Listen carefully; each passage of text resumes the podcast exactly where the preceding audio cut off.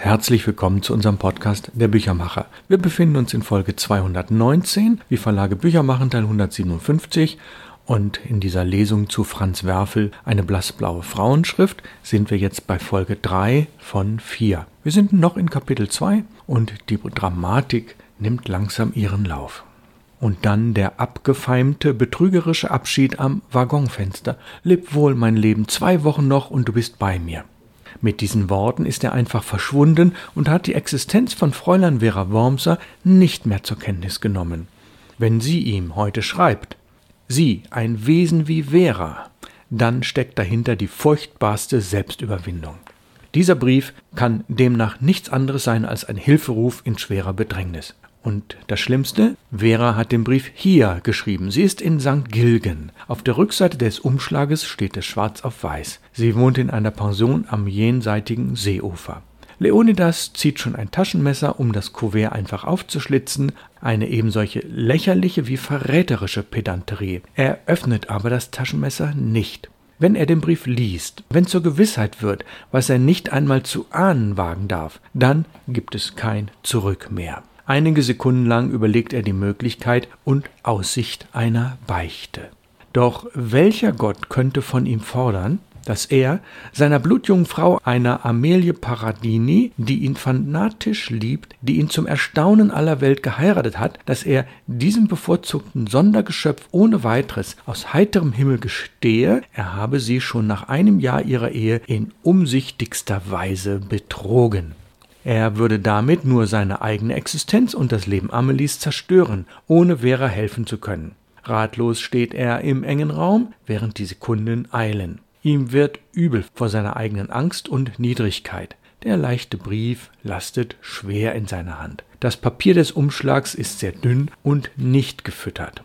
Undeutlich scheinen die Zeilen durch. Er versucht hier und dort zu entziffern, vergebens. Eine Hummel surrt durchs offene Fensterchen und ist mit ihm gefangen. Ödigkeit, Trauer, Schuld erfüllen ihn und plötzlich ein heftiger Zorn gegen Vera. Sie schien doch bereits verstanden zu haben. Ein kurzes, verrücktes Glück von Gnaden des Zufalls und seiner Lüge. Er hat nicht anders gehandelt als ein antiker Gott, der sich in wandelbarer Gestalt zu einem Menschenkinde herabbeugt. Darin liegt doch ein Adel, eine Schönheit. Vera schien es überwunden zu haben, dessen war er ja schon so sicher.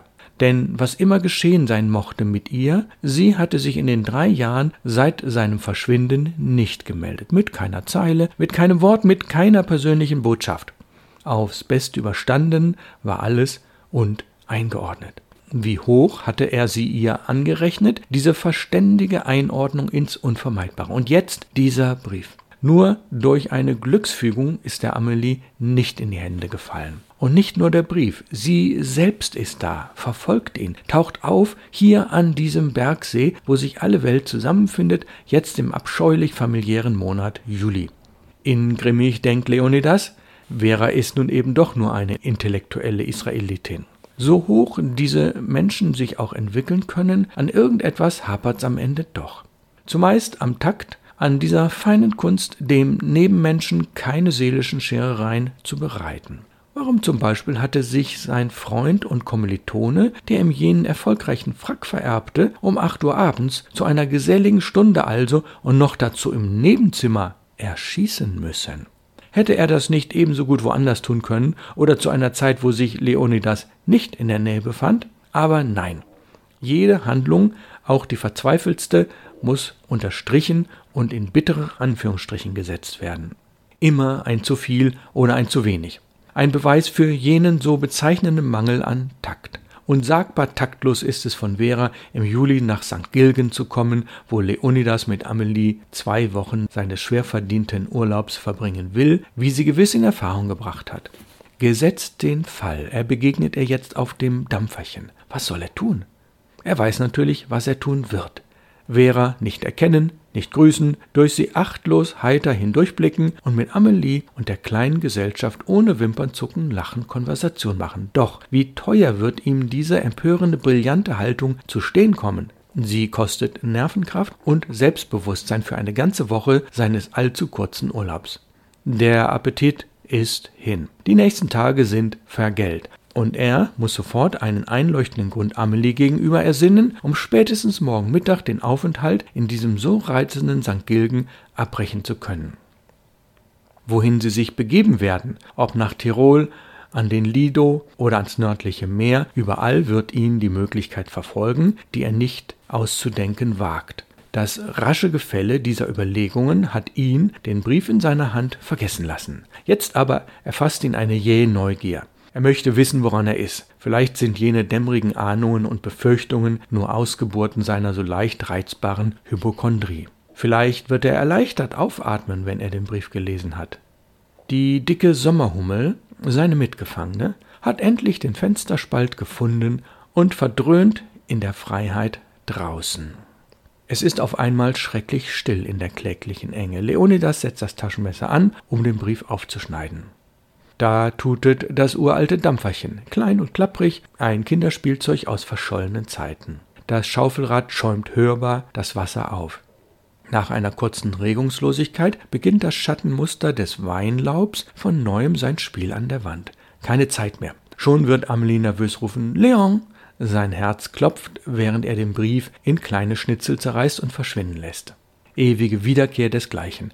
So etwas also gibt's wahrhaftig, staunte Leonidas. Veras heutiger Brief hatte ihn in dieselbe schmähliche Situation versetzt wie jener vor 15 Jahren. Es war die Ursituation seiner Versündigung an Vera und an Amelie. Alles stimmte aufs Haar überein. Der Postempfang in Gegenwart seiner Frau, damals wie heute. Jetzt erst las er auf der Rückseite des Briefes den Vermerk der Absenderin Dr. Vera Wormser Loco. Dann folgte der Name des Parkhotels, das in nächster Nähe zwei Straßen entfernt lag. Vera war also gekommen, damals wie heute, um ihn zu suchen, um ihn zu stellen. Nur dass statt einer Sommerhummel einige greise Herbstfliegen asthmatisch summend seine Gefangenschaft teilten. Leonidas hörte sich, nicht ohne Verwunderung, leise auflachen. Dieser Schreck vorhin, dieses Stillstehen des Herzens war nicht nur unwürdig, er war auch blödsinnig. Hätte er den Brief nicht ruhig vor Amelie zerreißen können, gelesen oder ungelesen? Eine Belästigung, eine Petition aus dem Publikum wie hundert andere, weiter nichts. 15 Jahre, nein, 15 Jahre plus drei Jahre, das sagt sich so einfach, aber 18 Jahre sind eine unausschöpfliche Verwandlung. Sie sind mehr als ein halbes Menschenalter, das die Lebenden beinahe völlig austauscht, ein Zeitozean, der wahrhaftig andere Verbrechen zu nichts verwässert als eine feige Unanständigkeit in der Liebe.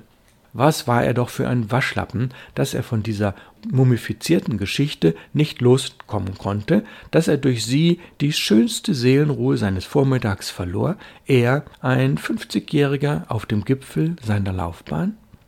Der ganze Unsegen kam von der Halbschlechtigkeit seines Herzens, so stellte er fest. Dieses Herz war einerseits zu weich geraten und andererseits zu windig. Sein Leben litt er daher an einem verdorbenen Herzen.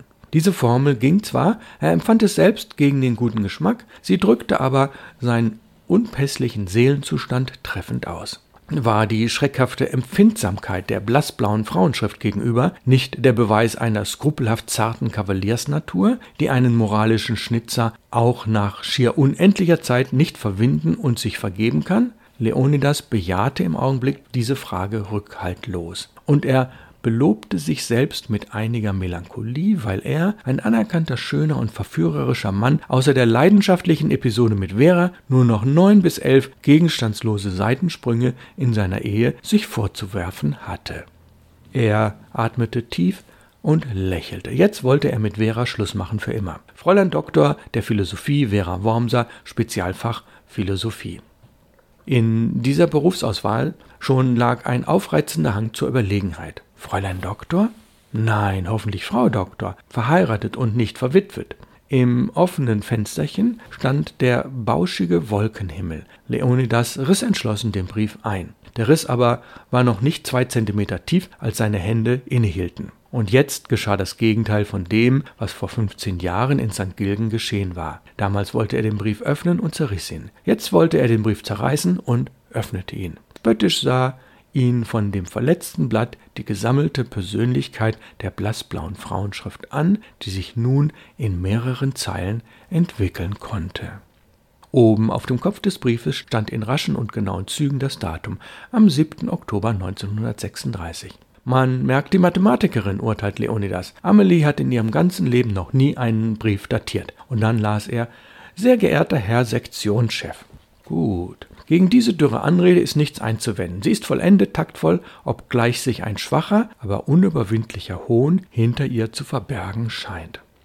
Jedenfalls lässt dieses sehr geehrter Herr Sektionschef nichts allzu Nahes befürchten. Lesen wir weiter.